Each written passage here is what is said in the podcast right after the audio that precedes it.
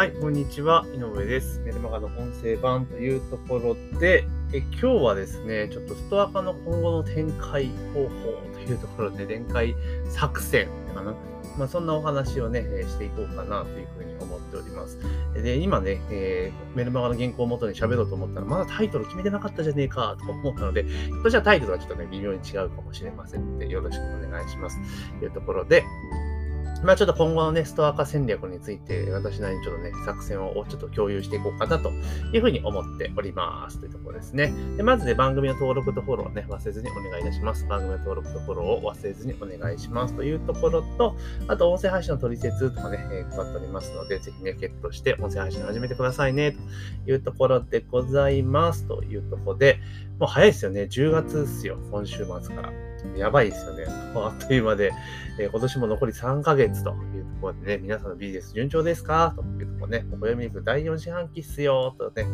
いうところかなと思います。本当あっという間だなと、油断をしてたら、もう、あっという間に、あのね、1年終わっちゃうんだなっていうのを、まあ、改めてね、感じている次第。まあ、毎年多分同じこと言ってるんですけどね、まあ、そんな形で思われる方も結構多いんじゃないかなというふうに思ったりはしているんですけれども、まあ、同時にですね、今の時期ってもうあと3ヶ月でね、新年度スタート、新年スタートですよね、2022年がスタートするっていうところになるので、もうそろそろ来年のね、作戦もちょっと練り始めなきゃいけない時期かなっていうふうに、え思ったりはしています。で、皆さんもね、多分ね、そろそろそんなことを考えて、なんとなく来年こんなことしたいな、みたいなことがあるんじゃないかなというところですよね。で、私の場合は来年はでいよいよですね、法人化というところにやってきます。ちょうどね、丸5年経過して、6期目にですね、え法人化というところで、まあ、ようやっとそこまでたどり着けたのかなというところですけれども、まあ基本的にはですね、えーこうどんどんどんどんビジネスを進化させていって、で、いろいろね、ジャンル幅広げていってね、これをやるんだっていうのにちょっとこだわってしまうわけではなくて、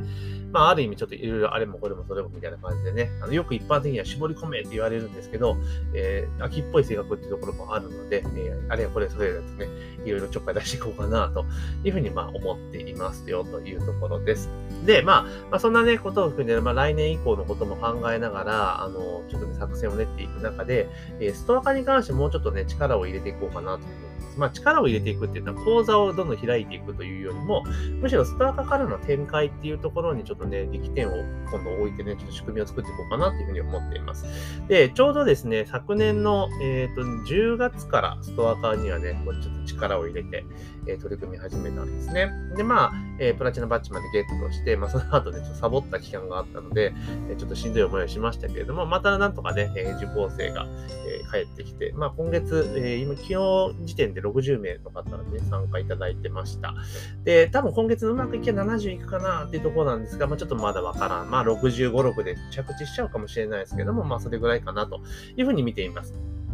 なので、毎月ね、60人ぐらいの、その、なんかな、購入者リストのね、購入者のお客様っていうのが増えているっていうのは、非常にやっぱりいいことだなっていうふうにっています。で、最近ね、ちょっとね、私の講座とかチェックしてる方気づいてらっしゃると思うんですけど、やたらね、あの、ストア化講師向けとかね、オンライン講師向けって講座がね、増えていることに気づくと思うんですよ。で、今までは、まあ、音声配信とかね、まあ、そういうのメインでやってたわけなんですけど、ここに来てなんか急にストア化先生向けとかね、そういったをやっているわけです。で、これで当然ですね、意図的にやっているんですね。で、どういうことかというと、要は、今までストア化のね、あの、講座とか受講生さんっていうのは、基本的には、私のメインのビジネスとは連携させてなかったんですよね。ストア化はストア化でもあくまで別軸でずっと走らせてたっていうのが、えー正直なところなんですよ。なので、まあ、OSL とかね、紹介するときだけは、えーやってましたけれども、まあ、それ以外の案件って基本的には紹介してない感じなんですよね。だけど、まあ、2年目入ってきたということと、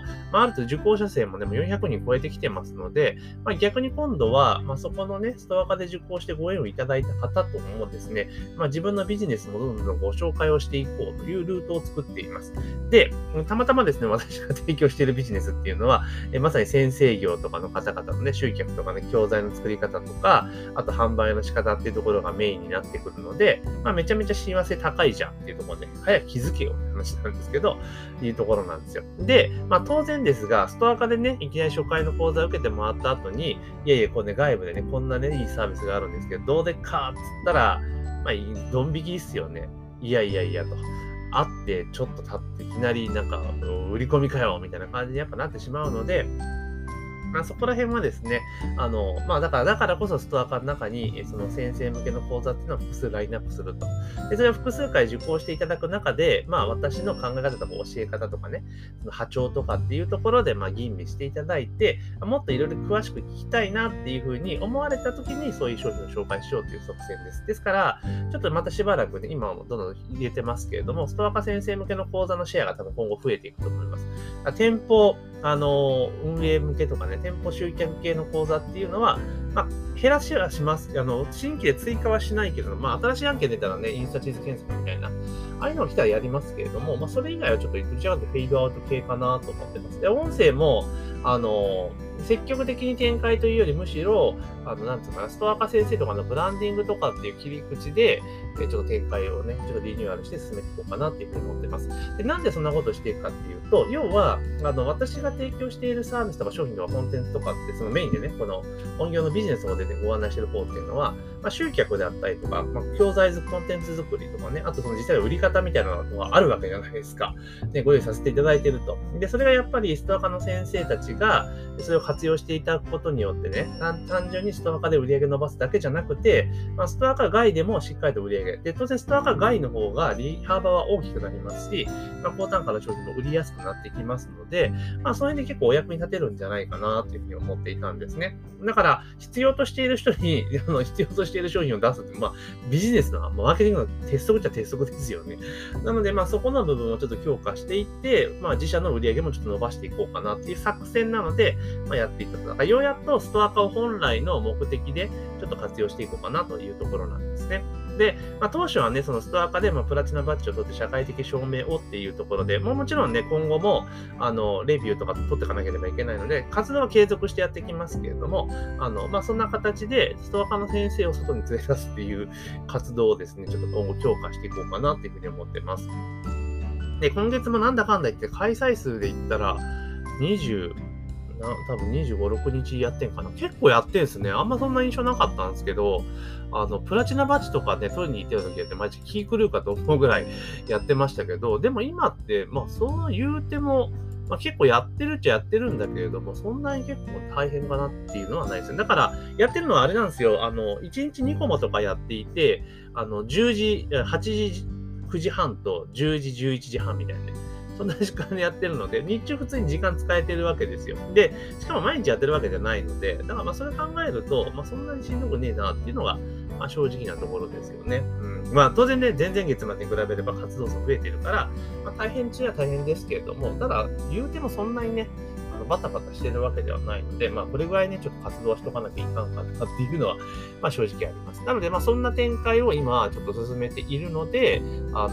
ポストアカではそういった先生向けの講座を増やしていくというところなんですね。ま結局、ストアカで先生やってるってことは、まあ、先生業の人じゃないですか。で、もちろん、おそらくそういう人、ストアカでやってる人は、ストアカで自分のビジネスの集客をしようと思って、まあ、ストアカで講座やられてる方もいらっしゃると思うんですね。なんですけれども、その人たちっていうのは大概、その、なんとかな、ストア化外での集客がやっぱうまくいっていないっていうところが根本だと思うので、それができるんだったら別にストア化でね、バリバリやる必要は全然ないし、まあ、フロントとしてはストア化で続けて全然いいんだけれども、当然他で集客ができた方がいいじゃないですか。っていうところがあるので、まあ、こういった需要は絶対あるだろうっていう、えー、ことを考えているわけなんですよね。だから、ストアカで先生やってる人だったら、そのやってる講座をビデオ講座にしてしまって、それこそここならで売ったりとか、ユーデミー変化したも展開したりとかすることによって、まあ、その分売れるんですよね。売れればその分全部利益になるわけですから、結構ね、今ある手持ちの資産をもっとうまく有効活用していくことによってマネタイズするとかつなげていけるんですね。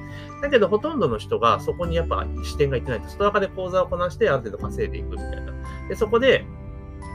自分の商品をね、提案して、まあ自分の個別のセッションとか入納して、そこでまあ売り上げが立てるっていうのがまあデフォだと思うんですね。もちろんそれが悪いとは言わないし、それは全然その方がいいんですけれども、ただ、えっ、と、個別セッションとかになってしまうと、どうしてもその労働集約型になるじゃないですか。自分がだって活動しなければいけないってことになっちゃうんですよね。だけど、その自分の手持ちのコンテンツを、例えば動画化してね、ビデオ講座化すれば、売り場変えるだけで、その分売れていくわけじゃないですか。で、ストア化の場合って、講義をしなければいけないから、当然ストア化の講義中っていうのは、まあ、自分の時間が制約されるわけですよね。うんだけどそれビデオ講座で他の場所で売れば、売れたら納品すれば勝手に見てねだから、別に自分の手はかからんわけですよね。まあ、それでいて、ストア化で展開するよりもちょっと単価は高め取れたりするので、まあ、利幅はそっちの方が高かったりするんですよね。まあ、例えば、ホコナラとか使ってしまえば、まあ、ストア化自体は初見、今、一元の手数料3割ですけど、まあ、自己集客とかそれだったら10%じゃないですか。だけど、ここなら20%ぐらいするんですけれども、